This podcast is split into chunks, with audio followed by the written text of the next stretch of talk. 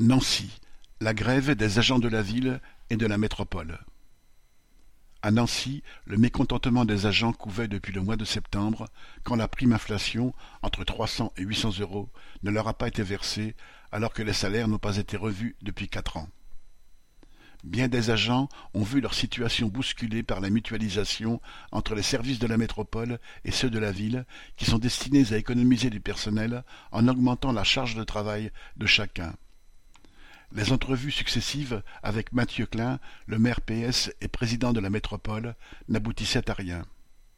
Le 20 octobre, 600 agents se sont mis en grève à l'appel de l'intersyndicale qui réunissait les syndicats CGT de la ville et de la métropole, FO et la FAFPT mairie autonome, tandis que la CFDT expliquait que la grève ne remplissait pas les frigos.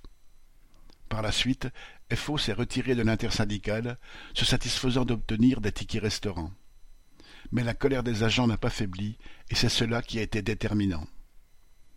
La tension est montée à l'approche des festivités de la Saint-Nicolas, très importantes à Nancy, où le défilé des chars dans la ville devait rassembler quelques cent mille personnes. À l'approche du samedi 9 décembre, la question d'une possible annulation du défilé était posée, car sa préparation nécessite la participation de nombreux agents.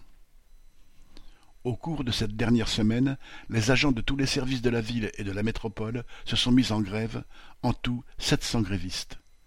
Des responsables de différents services ont alors tenté une opération nocturne de déménagement des chars, forçant les portes des ateliers au pied de biche et coupant les caméras de la voirie. Révélée au grand jour, cette opération anti-grève, décidée par le maire, a rapidement sombré dans le ridicule. Ce n'est que jeudi 7 décembre, en fin de journée, que des augmentations plus substantielles ont enfin été concédées un rattrapage mensuel de pouvoir d'achat allant de 80 euros bruts pour les plus bas salaires à 35 euros, en plus d'une prime inflation qui n'est pas à la hauteur du décret, entre 200 et 500 euros, ce que les grévistes ont accepté en assemblée générale le lendemain. Unis dans ce bras de fer, les agents de ville et de la métropole ont pu mesurer leurs forces, et c'est encourageant pour l'avenir.